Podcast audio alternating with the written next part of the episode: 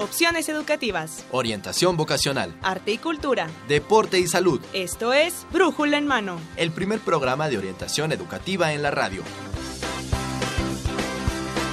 Una producción de la Dirección General de Orientación y Atención Educativa y Radio UNAM.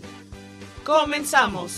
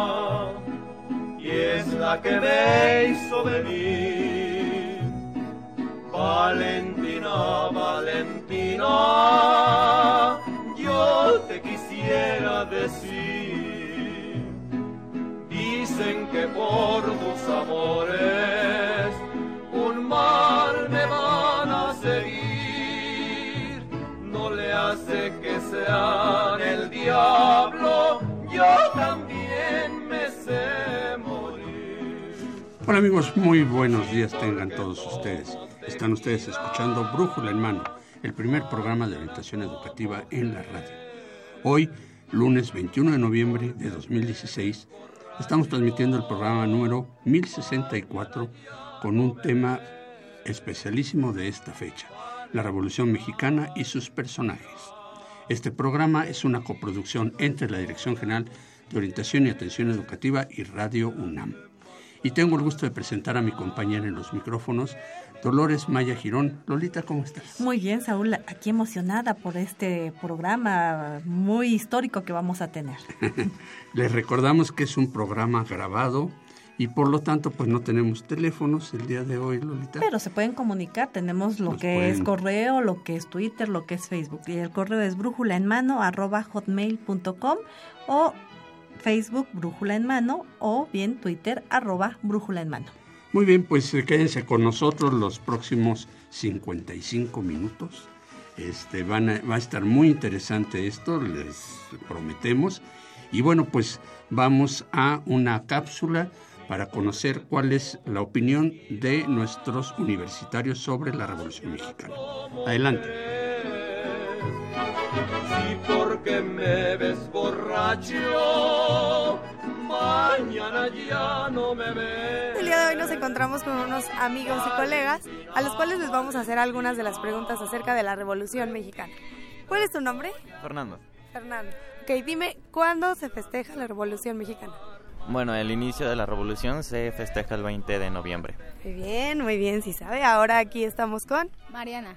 Mariana, contéstame. ¿Con qué otro nombre se le conoce a Doroteo Arango?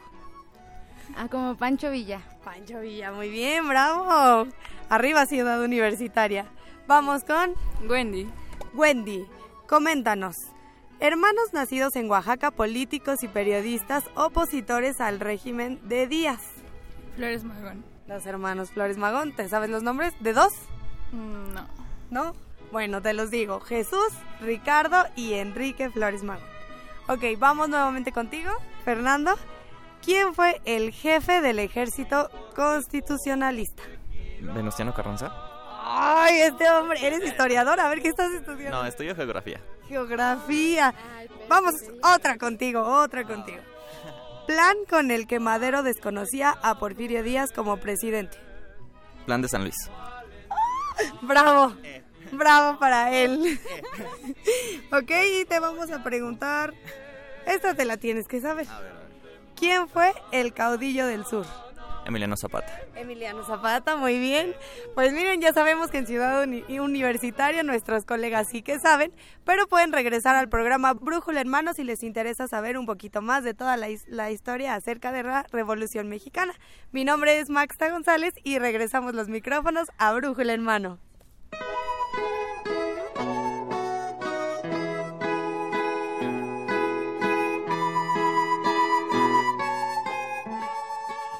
Muy bien amigos, pues ya estamos aquí de regreso y pues ¿cómo viste las opiniones? Muy Lolita? interesante, ¿verdad? Nuestros chicos Sí, ¿verdad? universitarios están al, están al día en historia. ¿Valió la pena lo que invirtieron sus papás? en Sin duda.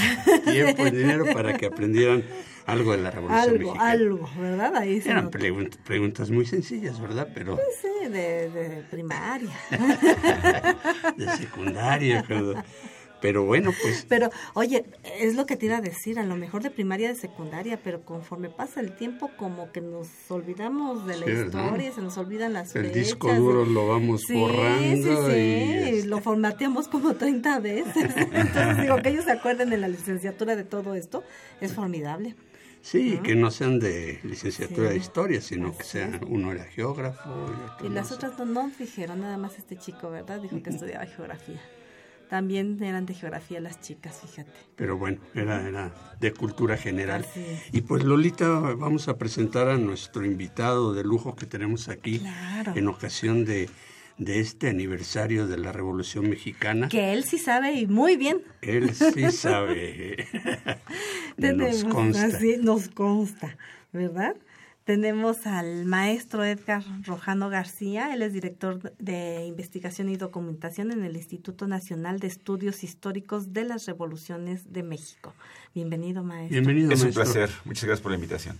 Muy bien, maestro. Pues comenzamos, ¿no? Este, Claro. estamos- es, es algo, como decimos, que cada vez eh, repetimos y no acabamos de entender bien a veces todas estas complicaciones de la Revolución Mexicana, ¿no?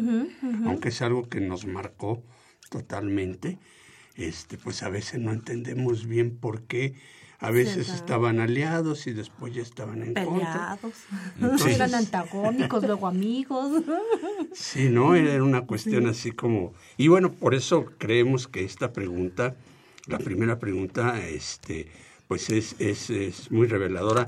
Maestro, ¿estaría de acuerdo en que la Revolución Mexicana pasó de ser una lucha contra un régimen a una guerra civil que respondía a los intereses tanto de algunos que buscaban libertades democráticas, pero de otros que buscaban principalmente el poder? Eh, sí, en efecto, la Revolución Mexicana, como espero nuestros radioescuchas este, se acuerdan de sus clases de, de la escuela, eh, empezó como un reclamo democrático. ¿no? Madero tiene ese sentido de eh, el sufragio efectivo a la no reelección, que está en contra, evidentemente, de un régimen que ha durado más de 30 años, como es el de Porfirio Díaz. Cuando en 1913, en febrero del 13, es asesinado el presidente Madero, eh, se, se estallan ¿no? todas estas cuestiones como reprimidas durante largo tiempo. Eh, esencialmente la cuestión de la tierra que es muy importante y seguramente ahondaremos en unos momentos más sobre ello. Eh, la petición de los campesinos para que se les restituyan tierras. Eh, la cuestión obrera que es, es eh, ciertamente es muy, es muy nueva ¿no? este, en, en el país para aquella época porque el país habrá que recordar hacia finales del siglo XIX, principios del XX, es un país eminentemente rural, pero ya hay, hay un sentido, sobre todo del no- que viene del norte de las ideas este, anarquistas del Partido Liberal Mexicano, y los, los Flores Magón, que también espero recuerden nuestros radioescuchas, que son las que tienen estas ideas sobre la, cuestión de las demandas obreras. Y bueno, después empieza a construir una cosa que desborda completamente el principio del, sufragio efectivo y la no reelección. Y digo, nos daremos un brinco rapidísimo, pero eh, la Constitución empieza a plantear cosas hacia el 16-17 que van surgiendo conforme la lucha va avanzando. Eh, y una que es muy puntual que también deben recordar a sus radioescuchas, la cuestión de que los recursos son de la nación, ¿no? Y de ahí la expropiación petrolera, que hoy en día sigue siendo un pilar de la economía mexicana, ¿no? Maestro, aquí me surgió una inquietud. Digamos, ¿fue una madurez de pensamiento que tuvo la sociedad mexicana para plasmar todo esto ya en la Constitución? O sea, que se cambiara toda eh, la mentalidad, el objetivo, todo de un pequeño, una pequeña petición que era la no reelección, digámoslo, y que era algo más sencillo que todo esto que ya se plantea, como era la igualdad, como era el que todos tuvieran tierras, como era el que garantizaran, y de ahí las garantías individuales, ¿verdad? Los derechos para todos los ciudadanos. ¿Fue una madurez muy rápida o qué hubiera pasado si Madero no es asesinado? Eh, co- como, bien mencionas, el asunto es, es- es- son de la maduración de ideas, porque eh, estas ideas existen de antemano. Ya mencionaba las, eh, las cuestiones anarquistas promovidas por el Partido Liberal Mexicano, eh, pero ellos están, el, el Partido Liberal Mexicano se funda en, si no me recuerdo, en el primer Congreso de Liberales en 1900 o 1901 algo así. El programa del Partido Liberal es de 1906, en donde ya es- Empieza a se, se plasman cuestiones como la tierra, las cuestiones obreras. Eh, pero finalmente la revolución estalla por la cuestión democrática, ¿no? Eh, porque hay un líder que, que está participando en las elecciones en el 10, al, al cual le hacen fraude electoral, lo encarcelan. Entonces no hay, parecía ser, no hay salida en ese momento para la democracia más que tomar las armas.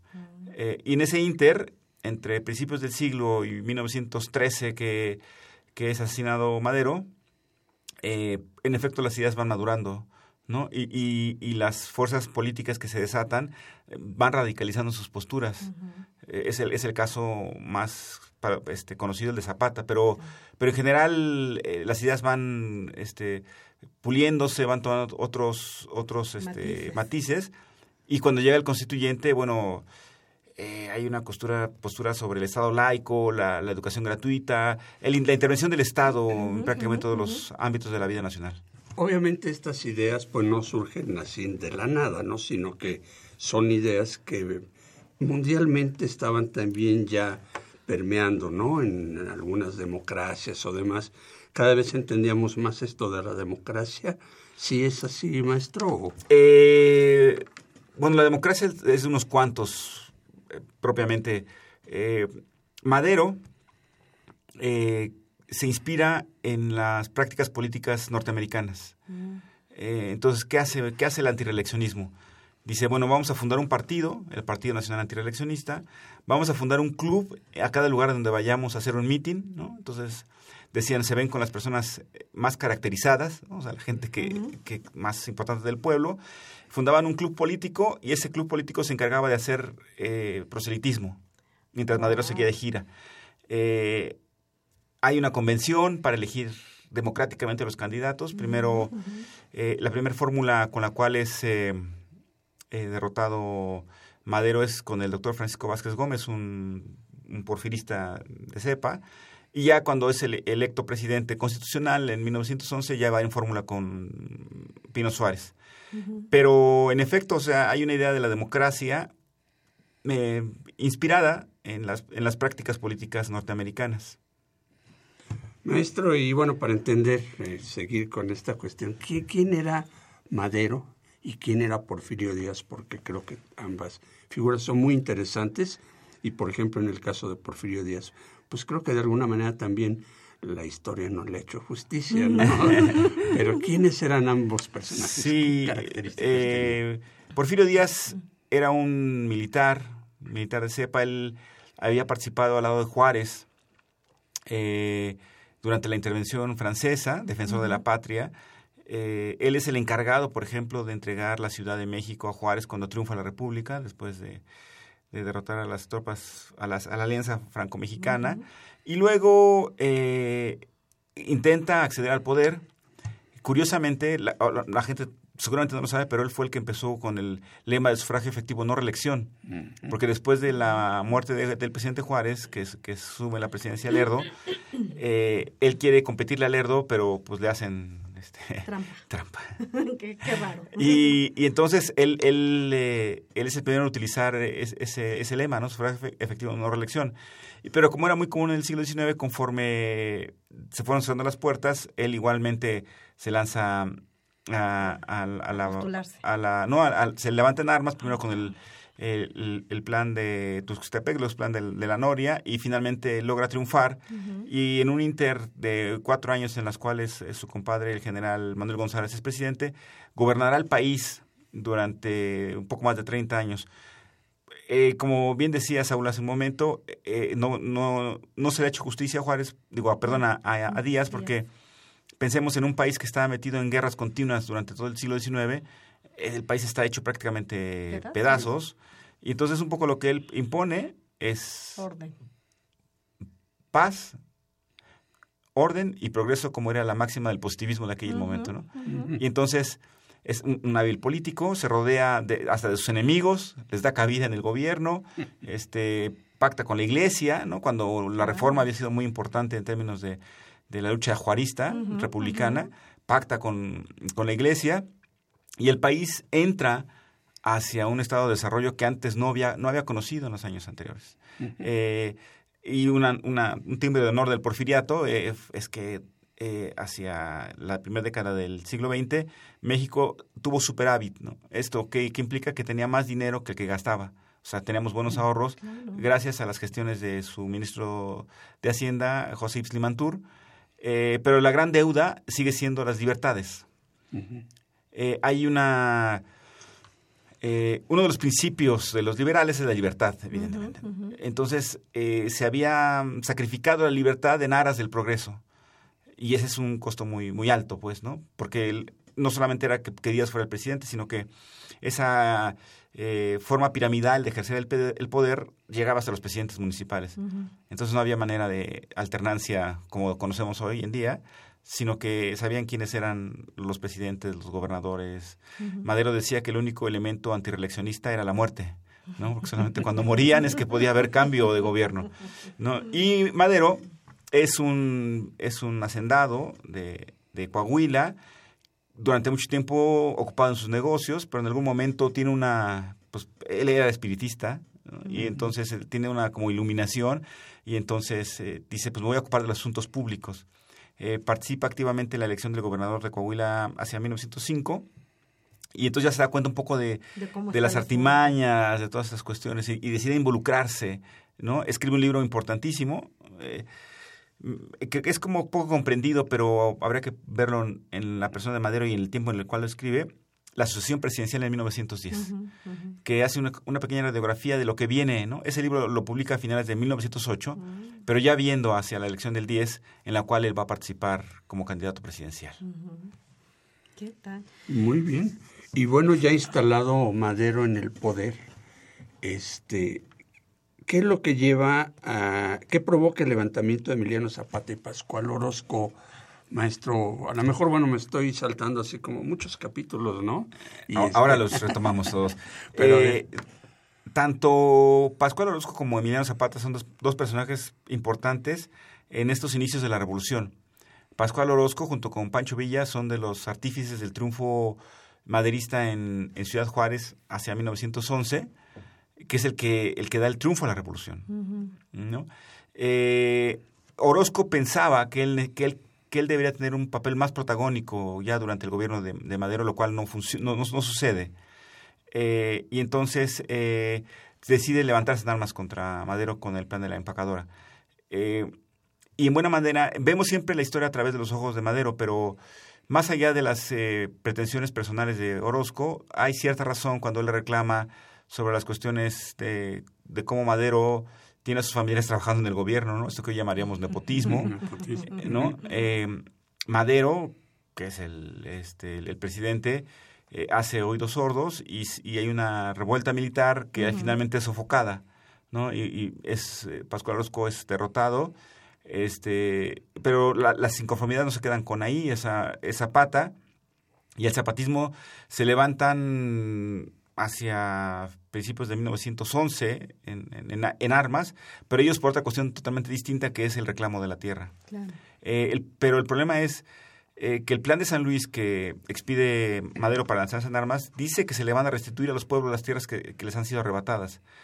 Y los zapatistas le dicen, bueno, usted, señor Madero, dice que en el, el plan de San Luis van a restituir las, las tierras, cuándo, ¿no? no? ¿Cuándo va a suceder eso?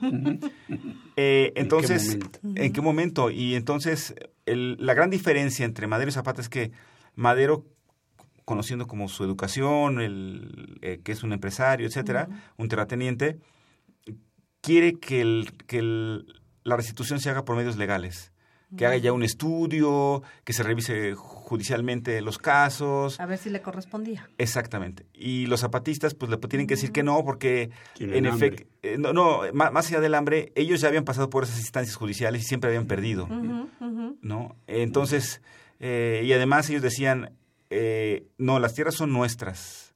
eh, porque tenemos unos títulos virreinales que amparan nuestra posición sobre las tierras. Este, ya en una cosa que después es más complicada explicar, que tiene que ver con eh, eh, la tierra no es de la, la- de la nación, como después estará en la Constitución. La tierra es nuestra, de los pueblos originarios. Y queremos que se nos restituyan. Y Madero no, no, no accede, No al final hay una, una rispidez ya muy, muy declarada y los zapatistas deciden desconocerlo y lanzan en noviembre de 1911 el plan de Ayala, en donde además de desconocer a Madero lo, lo llaman traidor a la revolución. Claro. Y así hay un montón de traidores hacia abajo, ¿verdad? Entonces, este, ya eso voy. Eh, hablamos de personajes históricos y los vemos a lo largo de, de nuestra historia y podríamos hacer similitudes, ¿verdad? Con los actuales. Entonces, eh, son personas, al final de cuentas, ¿verdad? Son personas que, que cuando llegan al poder a veces se olvidan de aquello que estaban peleando, de aquello por lo cual estaban en contra y terminan haciéndolo. Y, y, y es ahí donde se levantan los otros y, y les dicen, oye, a ver, espérame, tú estabas proponiendo esto y ahora, ¿por qué no lo haces? ¿Qué está sucediendo? Esto es algo muy común en eh, que se dé. En ese momento era más común. eh, los personajes de los cuales estamos hablando, eh, ¿por qué tenían estas características si realmente veían la necesidad, sabían las características, las circunstancias por las cuales estaba pasando el pueblo, estaban comprometidos con las causas y como que se empiezan a olvidar un poquito. Eh, la, la pregunta es muy complicada porque esencialmente la, la historia no se repite y como dicen en las películas, cualquier coincidencia con la realidad mera coincidencia. es mera coincidencia. Para la realidad misma. Exactamente. Entonces, eh, en el caso de la revolución, cuando uno ve a los personajes, eh, porque el, el- el gran problema de los historiadores es que conocemos el desenlace. Entonces es como una trampa. ¿no? Y, y en tanto conocemos el desenlace, juzgamos. Entonces, si uno ve como el desenvolvimiento de los personajes, cuando menos podríamos decir que fueron coherentes con sus ideas. Madero fue coherente, eh, se lanzó a la lucha política, fue derrotado y entonces vio que no había otra manera de, de- de- de derrumbar el régimen que mediante la rebelión armada. Porque él no quería las armas, ¿no? o sea, un poco lo orillan a ello y él decide tomarlas. Pero además imaginemos a un personaje que no, la verdad es que no tiene ninguna necesidad de, de levantarse en Era- armas. él Estaba su vida resuelta. Pues prácticamente, ¿no? Y lo decía hacer. Emiliano Zapata, ¿no? Emiliano Zapata es el gran héroe que es hoy en día porque él jamás eh, este, renunció a sus ideales, ¿no? Hasta que muere, muere luchando en contra de Carranza, bueno, es asesinado realmente, y entonces, pero además él con la consigna de la defensa de los pueblos. El propio Carranza, ¿no? Él, él, él eh, es asesinado, bueno, muere en Tlaxcalantongo, porque él está seguro que después de la revolución lo que se debe de imponer es un régimen civil. ¿no? Y los militares, que son los que llevan la mano, le dicen, no, a ver, espérate, nosotros hicimos la guerra, nosotros ganamos la guerra, pero ¿por qué van a gobernar los civiles? ¿no? Que, que- que Carranza lo era, pues, pero él era el caudillo. A ver, maestro, ya se nos está adelantando. Vamos a una cápsula. Lolita, ¿cuáles son nuestros correos que nos puedan escribir? Por favor, Y- escríbanos. Ah, Eh, estamos en el correo de brújula en mano arroba hotmail.com o en Facebook brújula en mano, en Twitter arroba brújula en mano. Sí, recuerden que este es un programa grabado. Vamos a una cápsula.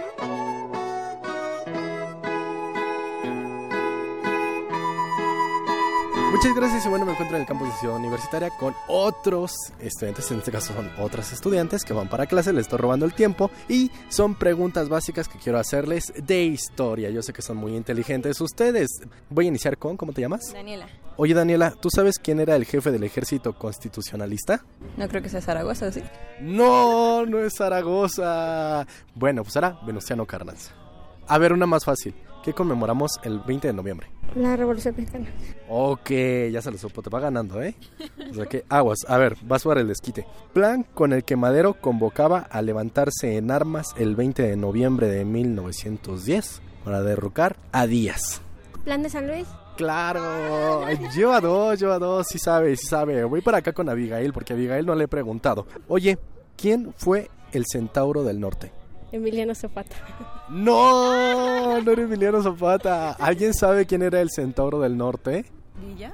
Exactamente, Pancho Villa era conocido también. ¿Y sabes cuál era su nombre real? Ay, tiene un nombre medio chistoso. Doroteo Arango. Exactamente, así que ya, ya más o menos va recuperándose por aquí Daniela. ¿Cómo te llamas? No te pregunté. Tania. Tania.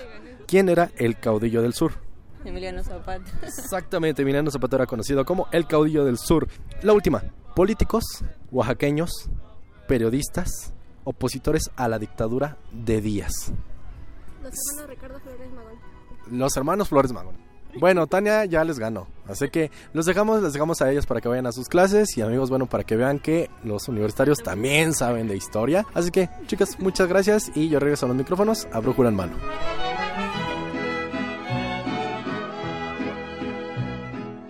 Muy bien amigos, pues ya estamos aquí de regreso y bueno, pues este Lolita. Sigamos eh, platicando. esto está de telenovela. Sí, esta es parte de la historia rica, Sí, ¿verdad? ¿verdad? Cuando te metes en la vida de las personas. Sí, ¿verdad? ¿Cuál?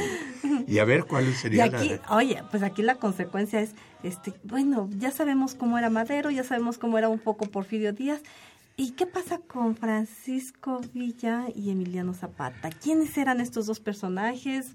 ¿Cómo se encuentran o cómo se cruzan sus caminos en esta guerra? Sí, eh, Pancho Villa es eh, un abigueato, ¿no? Que esto que robaba vacas y este... Pero era un personaje como muy típico de la frontera norte, eh, de aquellos años, que no tenía propiamente un oficio, que era, hacía muchas cosas, y, y que eh, se cuenta que él se lanza a la revolución porque un hacendado abusa de su hermana. Y entonces él en este afán de, de justicia, justiciero, eh, se lanza a la revolución. Y él, él es un personaje fundamental en estos primeros Claro. momentos del, del maderismo, porque, como decías anteriormente, junto con Pascual Orozco, son los que construyen la victoria militar del, del, eh, del maderismo en este primer momento. Mm, No sé, me recuerdo si lo dice Enrique Krause, pero eh, me parece que es muy propia la, la frase. Dice, estos personajes no hubieran trascendido su vida local si no estalla la revolución. Y un poco pasa eso con, con, con Villa, ¿no? De su vida... Este, De cuatrero, Sí, prácticamente. a, a, a lo que hace A después, a uno de los héroes nacionales, eh, llega a ser gobernador de, de, de Chihuahua, eh, hace cosas como un pasaje fabuloso que firma un contrato con una productora de películas norteamericana, la Mutual Films, la Mutual Films le paga y entonces él con ese dinero unif- da uniformes a sus a sus eh, soldados, tiene tiene trenes eh, donde hay servicio médico, este les paga, que era algo también poco común durante la revolución. eh, y- pero además otras cosas que, que por ejemplo hay una hay eh, como tenía que atender a los al contrato a- había batallas que tenía que dar por el día porque no había manera de grabar por la noche este se convirtió en una estrella hicieron una película sobre su vida no y es, es un personaje uno de los personajes fundamentales Él vendía estos derechos. de- sí sí sí sí sí de Mira qué visión de empresario, ¿no? General, este, nada más que está oscuro, necesitaba hacer la Sí. toma de Zacatecas de día, ¿no? Y entonces hay hay una foto muy famosa donde este eh, con su caballo que ya se supo que luego le pedían que repitiera, ¿no? Pues porque no había salido bien la toma, ¿no? Entonces él repetía y repetía. Y, y- pero eso también es interesantísimo en términos de la revolución, que también poco se habla, que la revolución implicó también cambios tecnológicos, eh, por ejemplo, en las cámaras fotográficas, porque, por ejemplo, no podían tomar buena, no, no podían hacer buenas tomas en la Claro, polvareda de la de la guerra, ¿no? claro. Y que inventaron un lente, con ese lente se podía ver mucho mejor. Y hoy en día la, este, eh, las, ese tipo, ¿no? las foto, las la Revolución Mexicana es una de las revoluciones más fotografiadas en la historia de la humanidad. ¿no? Ento- entonces, eh, o- también tiene que ver con eso, pues, ¿no? Y con este espíritu también, como bien decías, eh, pues sí, de, de visión empresarial de, de Villa, que él lo utilizaba para otra cosa, pero en efecto eh, era, era financiaba la guerra, ¿no? Finalmente. Es, es lo que te iba a decir, buscó la manera de financiar esta guerra, ¿no? De, de ver, vio la oportunidad Sí. de conseguir dinero. El digo, bueno, o sea, nicho de sí, oportunidad. sí, o sea, es visionario, ¿no? Al final Sí. de cuentas. Y dice, yo necesito cómo mantener a estos. Bueno, un tipo inteligente, ¿no? Eso Inteligente, No, lo desde luego, desde ¿no? luego, in- in- inteligentísimo. Este, el otro personaje de, de los llamados caudillos populares es Emiliano Zapata.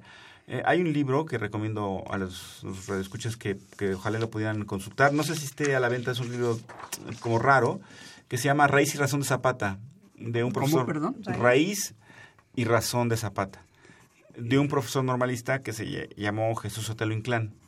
Él es el primero que recoge en escrito la, la primera, eh, digamos, leyenda de Emiliano Zapata, que es que cuando era niño vio a su padre llorar. Y el niño Zapata le preguntó, padre, ¿pero por qué lloras? Y, y el padre le respondió, es que nos han arrebatado las tierras. ¿Quién? Los hacendados. ¿Y por qué no las recuperamos? Y su padre le dijo, pues es que son poderosos. Y entonces el niño Zapata, en esta premonición del héroe, decía, pues cuando yo sea grande, las voy a recuperar. Yo voy a ser poderoso. Y entonces eh, él, eh, es que curiosamente a Zapata no, no, no le convencía el poder. No, no el poder porque en, en términos, ahora hablaremos de la famosísima foto de Villa y Zapata en Palacio Nacional, pero, pero Zapata, eh, él ejerce la autoridad más que el poder en una comunidad campesina de finales del siglo XIX, principio del siglo XX, que tiene que ver con los usos y costumbres, y entonces él lo nombra en representante de Necuilco para la defensa de las tierras, eh, por votos, pero además porque el apellido Zapata, como lo dice Sotero Inclán, eh, este, es un apellido de alcurnia. Es un apellido de alcurnia, es, son gente conocida en el pueblo, saben que en las luchas del pueblo ellos han estado presentes. ¿Provenían de alguna dinastía indígena? Los hilos Zapata, no, los Zapata. Ah, no. que hay, hay un rastro, José Inclán los, los eh, eh, toma rastro, no me recuerdo si desde el siglo XVIII o una cosa así, ¿no? Pa- Parece que ayudan a Juárez en su paso por ahí, este... eh, ti- tienen, tienen prosapia pueblerina, ¿no? Sí que es un peyorativo. Y entonces, eh, por eso es electo defensor. Eh, e igual que, digamos, guardando las proporciones, igual que Madero con la cuestión del voto, ellos han agotado prácticamente todos los caminos para la recuperación de sus tierras y no es posible. Y entonces al final saben que hay un levantamiento en el norte del país Y se unen. eh, y se unen, mandan un delegado, el, el profesor eh, Torres Burgos, Pablo Torres Burgos, lo mandan y se supone que Pablo Torres Burgos regresa a Morelos con nombramientos para hacer la revolución en Morelos. Eh, pero el, el trance es muy rápido porque ellos también eh, hacia principios del, 10 10 ah, del 11 se están ya organizando militarmente y derrotan al ejército porfirista en mayo en la toma, una toma militar de Cuautla. eh, y a partir de entonces empiezan a ejercer como el poder, ¿no? Una pregunta, maestro. A diferencia de Villa, Zapata sí se inicia en el ejército muy joven. No, él no, no, Zapata es eh, que también hay que entender, por ejemplo, ¿por qué estos hombres eh, saben manejar armas, no? ¿Por qué tienen esa, esa noción, digamos, entre comillas, militar? Pues porque Villa, eh, o sea, el norte de México, la frontera norte no existe. O sea, hay desde el siglo que 17, 18, los apaches están en contra de los mexicanos, ¿no?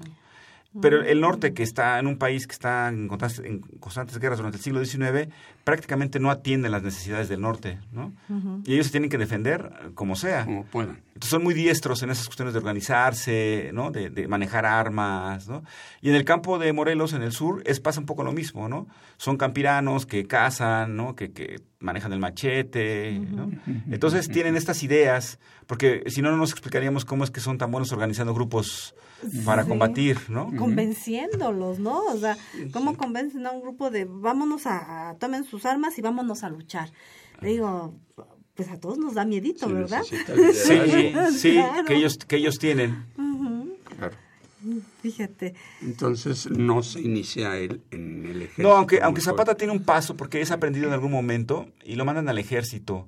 Eh, lo, lo toman de leva, ¿no? Eh, Que es que la leva es que los eh, el, el ejército se los lleva a fuerzas eh, para enrolarlos como soldados y mandarlos a otro lado a combatir, eh, que, que el sistema represor porfirista era también muy hábil en esas cosas, ¿no? Y, y Zapata tiene un lapso muy corto porque un hacendado de Morelos, Nacho de la Torre, aboga por él. El yerno de Porfirio Díaz. Porfirio Díaz. Mm. Aboga por él y, y es liberado Zapata. eh, y hay otro pasaje también que, que cuentan que Zapata cuando llegó a la hacienda de Nacho de la Torre vio a los caballos. Dice, estos viven, es- los caballos viven mejor que muchos de, de los campesinos.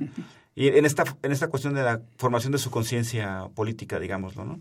Eh, pero pero él, él no propiamente no está en el ejército. No estaba en el ejército. Y, eh, maestro, ¿cómo se unen estos dos caudillos, Villa con Zapata? ¿Para qué? ¿Cómo y para qué? Eh, después de... Villa se ha, se ha separado de la revolución durante el triunfo del maderismo, pero una vez que asesinan a Zapata, a, perdón, a Madero, él regresa a la, a la actividad. Eh, los zapatistas también son buscados por, por Huerta para hacer una alianza política y, y, bueno, decían buscar la paz del país y los zapatistas se niegan. Dicen, un, un gobierno emanado de un golpe militar no puede ser un gobierno eh, democrático, entonces no podemos este, Pactar la paz. no, no podemos hacer ningún Claro, trato con, ellos. ¿no? Y son combatidos muy duramente. Eh, en, en esta en este combate a Huerta, a Victoriano Huerta, que es el encar- que es el que se encarga, que es el que asume el poder después del asesinato de, de, Madero. de Madero, aunque hay que aclarar que él no los manda a asesinar, ¿no? Eh, eh, él, es- él se aprovecha como de la circunstancia.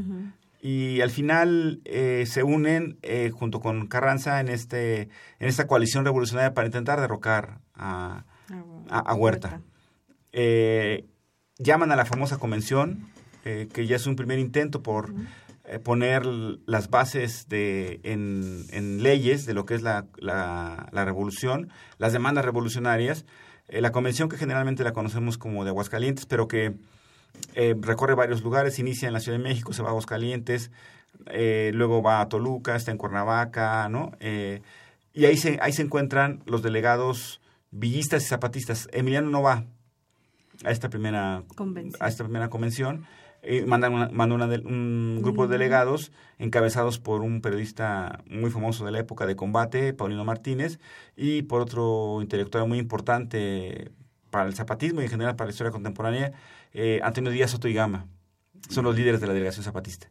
Eh, rompen porque los zapatistas están en contra, dicen, en- de, de la, de la personalidad del primer jefe, dice, porque lo único que quiere Carranza es el poder. Y entonces ese, nosotros estamos dispuestos, nos vamos a hacer una convención, dice, donde participemos todos y decidamos quién va a ser el, el- el jefe de la revolución. Y evidentemente Carranza no quiere. ¿no? Entonces rompen y hay una pequeña alianza ahí con, con Villa. Después viene la famosísima, ya cuando desconocen a Carranza, la convención decide venirse a la Ciudad de México. Y eh, eh, ahí se unen, ahí se juntan los ejércitos, ¿no? Tanto las, el Ejército Libertador del Sur, de los zapatistas, y la División del Norte, ¿no? El momento es apoteósico. eh, eh, diciembre del 14 y, y principios del 15, que ocupan la Ciudad de México. Eh, eh, en, la, en la concentración militar que esta ciudad jamás había visto, ¿no? desfilar a los ejércitos populares. Eh, se encuentran el primero en Xochimilco, en donde hay una hay un diálogo entre una entrevista con los jefes. Eh, y hay una transcripción del encuentro, muy interesante, este, de, de- de un poco de lo que se dice. Y después deciden marchar al centro de la ciudad y tomar el palacio. Las tropas, Villa y Zapata. Así es. Por la ciudad. Y es las famosas fotografías de eh, el Palacio Nacional son de ese momento. Eh, están las fotografías de la comida, en donde están entre otros José sí, sí. Vasconcelos, está el presidente provisional. Eulabio Gutiérrez, están Villa y Zapata.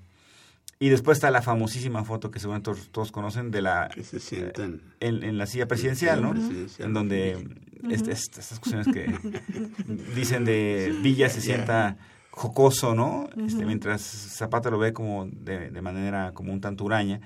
Eh, pero la cuestión es que había como un cierto compromiso por porque los zapatistas siempre estuvieron faltos de, de armas. Y entonces supone que el villismo los iba a alimentar. Pero eso no, no sucede, pues, ¿no? Eh, y este encuentro efímero eh, se va a acabar Muy en pronto. 15 cuando Villa tiene que enfrentar a Álvaro Obregón en el Bajío y, esa es Y otra historia. ahí ya apareció Álvaro Obregón. Sí. esa es otra Ahí ya apareció Álvaro Obregón. ¿Cómo llega Álvaro Obregón acá? Al- Él está al- en Sonora, ¿no? Eh, él es eh, de Sinaloa. Sinaloa. Eh, no, de Sonora, de Sonora. Sonora. Claro, de Sonora. Perdón, Sonora. Sí, eh, él curiosamente no participa en la primera etapa de la revolución, en la etapa maderista.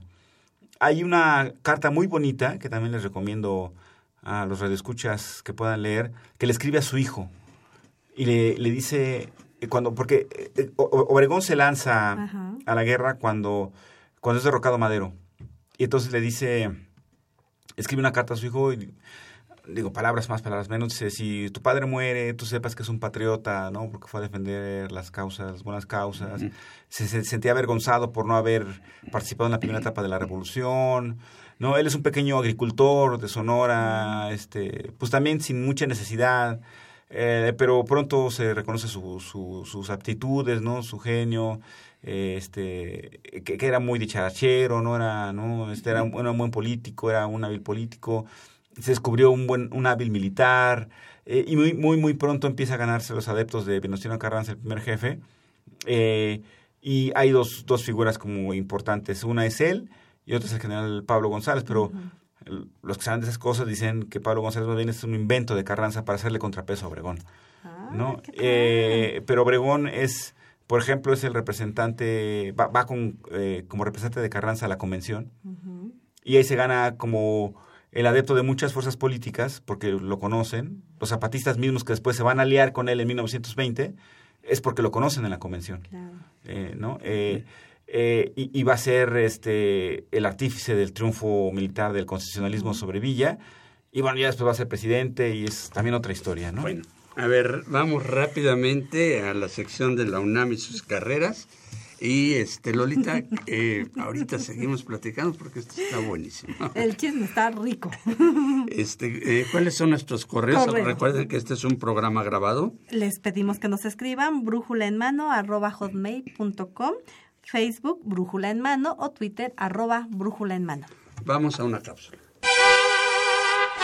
El historiador es capaz de transmitir los conocimientos históricos y de aplicar las herramientas conceptuales y técnicas para investigar e interpretar críticamente el pasado de los hombres desde diversas perspectivas, reflexionar sobre él y relacionarlo con el presente. Asimismo, se especializa en una época y lugar geográfico determinados, en una corriente histórica o en algún acontecimiento, gracias a lo cual colabora en la solución de diversas problemáticas y en la transformación de la sociedad. Los principales espacios laborales de este profesional son la investigación y la docencia, misma que puede aplicar en museos, archivos históricos, editoriales, medios de comunicación, áreas de difusión cultural o análisis, entre otros. El aspirante a esta carrera debe cursar durante el bachillerato el área de las humanidades y las artes, además de tener conocimientos generales de historia universal y de México, así como la capacidad para leer reflexiva y críticamente. Historia es una de las 117 licenciaturas que ofrece la UNAM y la puedes estudiar en la Facultad de Filosofía y Letras y en la Facultad de Estudios Superiores Acatlán.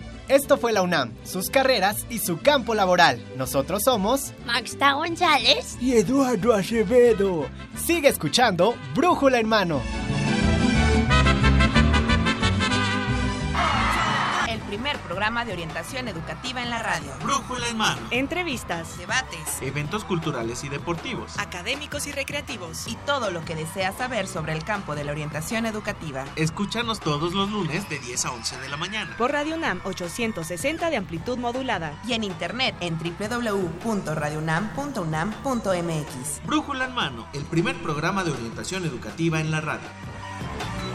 Opciones educativas. Información escolar. Becas, Bolsa Universitaria de Trabajo. Servicio social. premios y reconocimientos, Formación cívica. Medio ambiente. salud y calidad de vida. Turismo. Muy bien, amigos, pues ya estamos aquí de regreso y Lolita, pues. Pues este, está ¿cómo ves interesante, está cuestión? interesante todo esto. Fíjate que esto es la parte medular de para poder entender por qué se da el conflicto, por qué dura tanto, por qué no se llega a resolver, por qué se peleaban unos contra otros, eh, luego eran amigos, luego eran enemigos. ¿no? Sí. Ah, entonces es entender a las personas, es entender al personaje, ¿verdad? Sí, como decíamos hace un momento, ellos actuaron en consecuencia a partir de lo que creían y, y en esta defensa de los ideales es que en efecto la revolución se alarga. Porque además, aunque oficialmente la revolución o la fecha de la revolu- de revolución comienza el 20 de noviembre este, de 1910, en realidad el conflicto armado se da hasta dos años después con Huerta, cuando eh, la decena trágica, ¿no? O bueno, sea, las acciones más importantes de armas son en mayo del 11,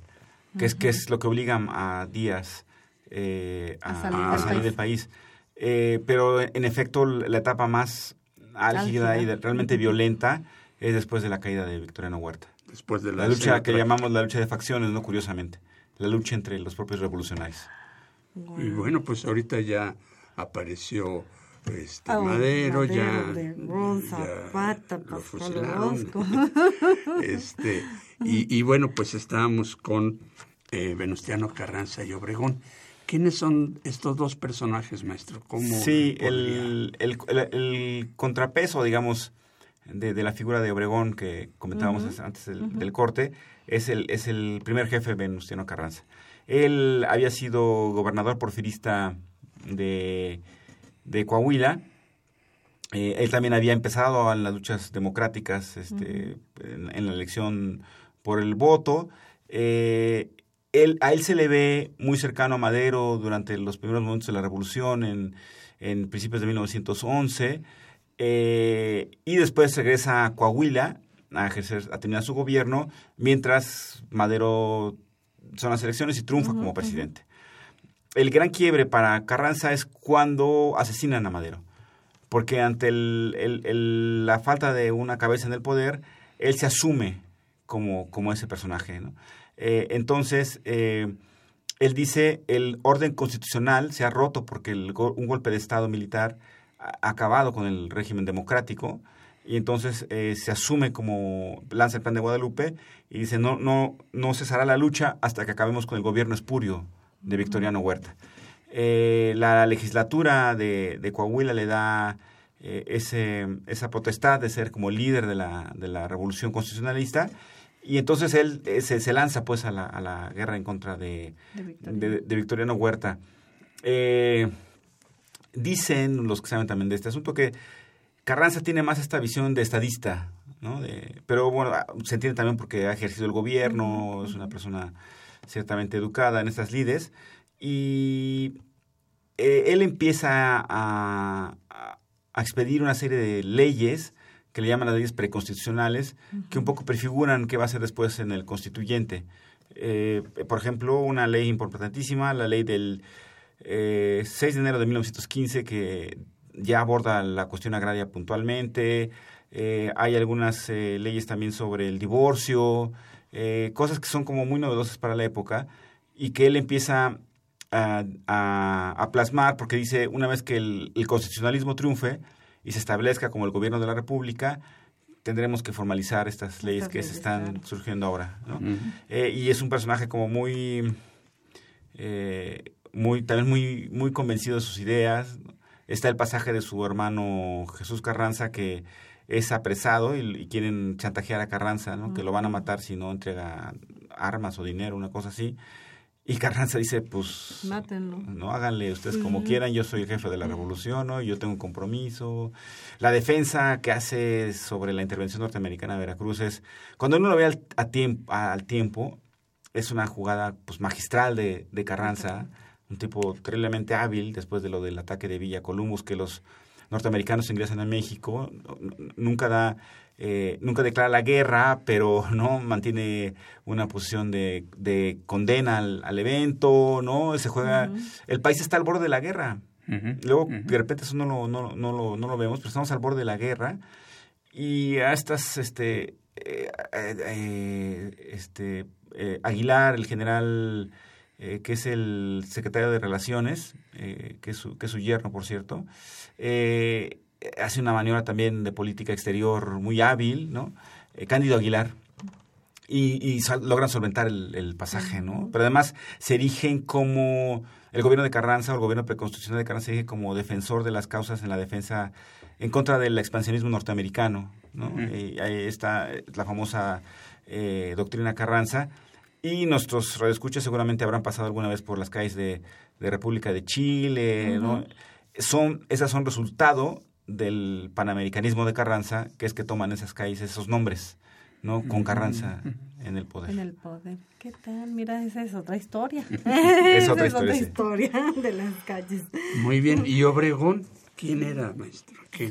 Sí, como comentaba, Obregón, que había, había salido del campo, como muchos otros hombres de la época, eh, que no tienen planeado pues enlazarse a la guerra. Era un hombre educado. este, Eh, es que eh, a lo mejor educado es como cómo pensar el, un hombre educado de principios del siglo XX en el norte del país, ¿no?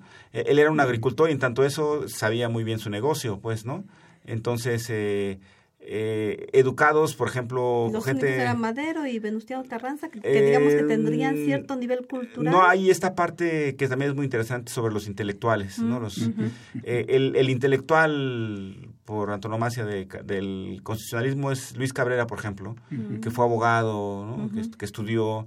eh, otro personaje muy cercano a Madero, que escribió el primer libro de la Revolución, que se llama La Revolución y Francisco Madero, era Roque Estrada, que también estudió, este abogado. Eh, Antonio Díaz Soto y Gama, que había estudiado en el Instituto Científico y Literario de San Luis Potosí, también era abogado, ¿no? Entonces hay, un grupo de gente que, Que sí estudia y que, y que- es, es muy importante. Por ejemplo, Luis Cabrera es el autor intelectual de la ley agraria del 6 de enero de 1915 de Carranza. Nuestro, cuando habla de, la- de las leyes preconstitucionales, él es, ¿no? Eh, entonces, es, es como Mújica, que es el encargado de redactar la, la, la ley de la expropiación petrolera con Cárdenas, ¿no? Entonces, esto- estos Pero son personajes... militares de academia, salen. de- No, el único gran gran gran eh, militar de carrera que se une a la revolución es el general Felipe Ángeles. Él es, el, es egresado del colegio militar y tiene estudios en Europa sobre balística y cañones y y Ángeles es el artífice del triunfo de la división del norte, ¿no? Porque él, él sabe muy bien de estas cuestiones militares en forma y se dice que él aconsejó a Villa que se retirara de, Celaya cuando estaban las batallas durísimas y iban a la derrota y Villa, como decías hace un momento, que es un tipo echado para adelante, ¿no? Dijo, jamás, ¿no? Y fue la tumba del, del, vi- del villismo, ¿no? ¿Y cómo entran en conflicto? ¿Cómo se alían eh, Obregón y Carranza y entran en conflicto con Villistas? Eh, la ruptura viene en la convención de Aguascalientes, ¿no? Eh, porque los zapatistas no lo reconocen, hacen un- una alianza muy fuerte con el villismo y siendo imponiendo eh, condiciones, la convención adopta el plan de Ayala, que en uno de sus artículos dice que deben de ser eh, los líderes de la revolución tienen que ser eh, e- electos por una por la convención, cosa que decía con la que Carranza no está de acuerdo, entonces se, se separan. Ob- Obregón queda un poco todavía en la convención, pero al final queda como, como, como nexo, pero realmente se ha roto el, el- el nexo entre los revolucionarios. Y hacia 1915, durante las batallas del Bajío, es que ya militarmente están enfrentados ambos bandos y, y- y Villa es derrotado, mientras que militarmente, eh, mientras que Zapata se regresa a su tierra, a Morelos, en esta como etapa que le llaman idílica, porque lo que es el zapatismo es que mientras el constitucionalismo está atacando al villismo, que es la fuerza militar más fuerte, eh, en Morelos eh, Zapata empieza a repartir tierras, ¿no? Eh, hay un clima como no tan beligerante, pero una vez que acaban con Villa, Se eh, vienen se sobre Zapata eh, y el zapatismo, un personaje de muy malos recuerdos, el general Juvencio Robles. Eh, hay un corrido que dice así, ¿no? Dios te perdone, Juvencio Robles, por todo el mal que hiciste. ¿no? Eh, había otro general apellidado Carton, de, de- de Guerrero, me parece, que entraban con, con, este, con cerillos a las, a las, a las, eh, a los pueblos y los incendiaban, ¿no? Entonces la, la gente iba a subir a los montes allá a vivir, eh, hablaban, hacían esto que era la reconcentración, ¿no? que juntaban a la gente en algún lugar para tenerlos más controlados. Y luego lo que también hacían es que los subían en un tren y los mandaban a la Ciudad de México. De gente que jamás había salido de su pueblo, llegar a la ciudad era también ¿no? Claro, una manera terrible, claro. eh, de sacarlos, porque el, el, siendo un ejército popular, el zapatista, la base de, de- para sostener la lucha eran los pueblos. Y entonces, conforme fueron desmembrando los pueblos, fue debilitándose el zapatismo, aunque jamás fue derrotado militarmente. Bueno, pues ya casi termina Ya nuestro casi, programa, ¿verdad? estamos- Pero hay todavía un, un dato por ahí, ¿verdad? Se dice que la revolución termina en 1917 con la proclamación de la Constitución. Pero por ahí de la época de los 40 con Lázaro Cárdenas, este, también se da un suceso. Este, General Serrano, ¿no? Sí. ¿Es, o ¿Es continuidad de esta revolución? ¿Es un suceso ai- aislado o, qué sucede ahí? Eh, Eso es muy interesante, pero no sé si nuestro público nos pudiera seguir. Eh, es un, un poco es un poco complicado, pero bueno, eh, hay quien dice en efecto que no solamente con la Constitución culmina la revolución, sino que con la Constitución en el 17 termina el siglo XIX mexicano. ¿no? Como este largo proceso de la reforma hasta la Constitución del 17 es que no culmina. ¿no? Pero, pero nos podemos hacer bolas con eso. Hay quien dice que la revolución concluyó cuando triunfaron los sonorenses, cuando Álvaro Obregón, Adolfo de la. Huerta eh, y Plutarco el Elías poder. Calles asumen el poder, porque son los que van a gobernar los años 20 y son los que van a fincar finalmente el, el- el nuevo poder del Estado revolucionario. No habría que olvidar que, por ejemplo, Plutarco Elías Calles fundó el Partido Nacional Revolucionario, que es el abuelo del PRI, y que sentó las bases de la convivencia política para la transmisión pacífica del Es ahí poder. donde se da el maximato. Exactamente. Y hay otro, otro, otro extremo, que es eh, lo que mencionabas como de eh, la cuestión de Cárdenas, que aunque es muy lejana ya en el tiempo, es como una etapa de reivindicación de las demandas sociales eh, emanadas de la revolución y que tienen eh, su reflejo en cuestiones como el reparto de la tierra en la laguna o la expropiación petrolera, que repito es uno de los eventos fundacionales del siglo XX mexicano. ¿no? Pues Se nos acaba el Se programa acaba y el todavía tenemos cosas por platicar, ¿verdad? Eh, eh, maestro, este, ya por último, eh, el Instituto Nacional de Estudios Históricos de la Revolución de México tiene algunos eh, eventos eh, sobre este suceso próximamente o Sí, eh, se estará llevando a cabo un... Tenemos, tenemos charlas sobre el tema eh, durante todo el año y hasta que se promulgue la Constitución, cuando lleguemos al centenario, se están llevando a cabo cursos sobre el tema. eh, tenemos ciclos de cine, tenemos actividades para niños y en un esfuerzo institucional por eh, celebrar en lo que eh, al INER corresponde la conmemoración de la, de la Constitución, pero estamos este, eh, trabajando arduamente en eso El bajo la, la sí, bajo la, Revolución la dirección de la doctora Patricia Galeana.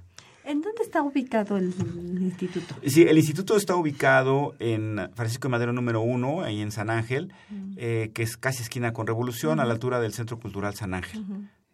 Muy bien, ¿y la dirección en internet? Eh, todo por, en todas las redes sociales y en internet, eh, INER, eh, en- tanto en Facebook como en Twitter, y nuestra página www.iner.gov.mx. INER es IN. De eh, las iniciales de Instituto Nacional de Estudios, Estudios His- Históricos Históricos de las Revoluciones de México. Ok, muy bien. Maestro, pues se nos acabó el tiempo, Lolita. Estuvo muy interesante. ¿Algo final que quiera usted este, decir? ¿Algún mensaje? final? Bueno, que, que los esperamos en el INER, ¿no? Todas, todas nuestras actividades son gratuitas, eh, es- están hechas, es, no es para especialistas. Eh, eso sí, se, se invita a, a las personas más vesadas, avesadas sobre el tema.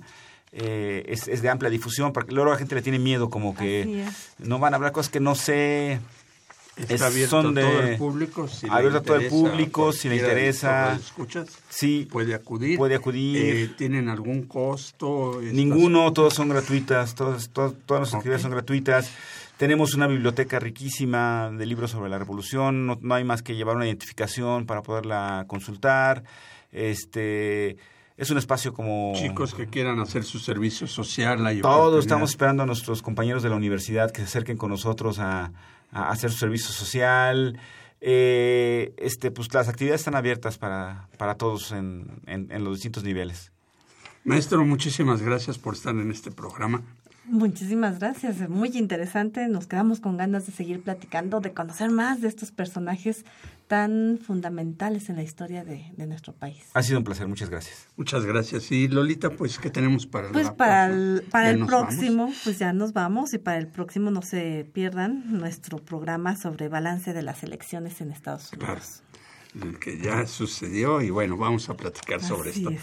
Pues agradecemos en los controles a Miguel Ángel Ferrini, en la producción y locución a Marina Estrella, a Eduardo Acevedo, a Maxta González, Antonio Peralta, en la realización a Miguel González Terrones y en los micrófonos Dolores Maya. Saúl Rodríguez. Nos vemos la próxima semana.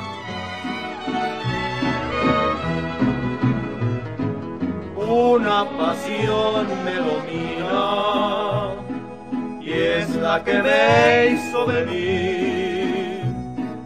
Valentina, Valentina, yo te quisiera decir, dicen que por tus amores un mal me van a seguir, no le hace que sea el diablo, yo también me sé morir, sí porque tomo dirá mañana como Jerez.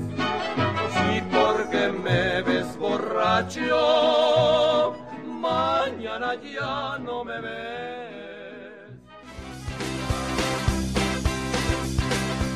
La Dirección General de Orientación y Atención Educativa y Radio UNAM presentaron Brújula en Mano, el primer programa de orientación educativa en la radio.